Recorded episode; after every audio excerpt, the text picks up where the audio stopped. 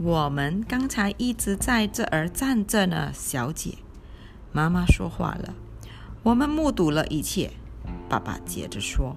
威廉的脸上绽放出开心的笑容。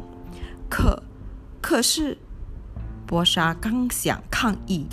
毫无疑问，你一直在搞这种名堂。妈妈指责他说：“可，可是，普丁没你的份儿了，小姐。”爸爸说。波莎半晌没吱声。这惩罚看起来还不算严厉，只是失去一块普丁而已。反正他床底下还藏着一些巧克力。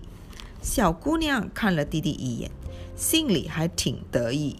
然而，妈妈像一个优秀的拳击手，给了他有力的一击：“永远都没有你的份儿。”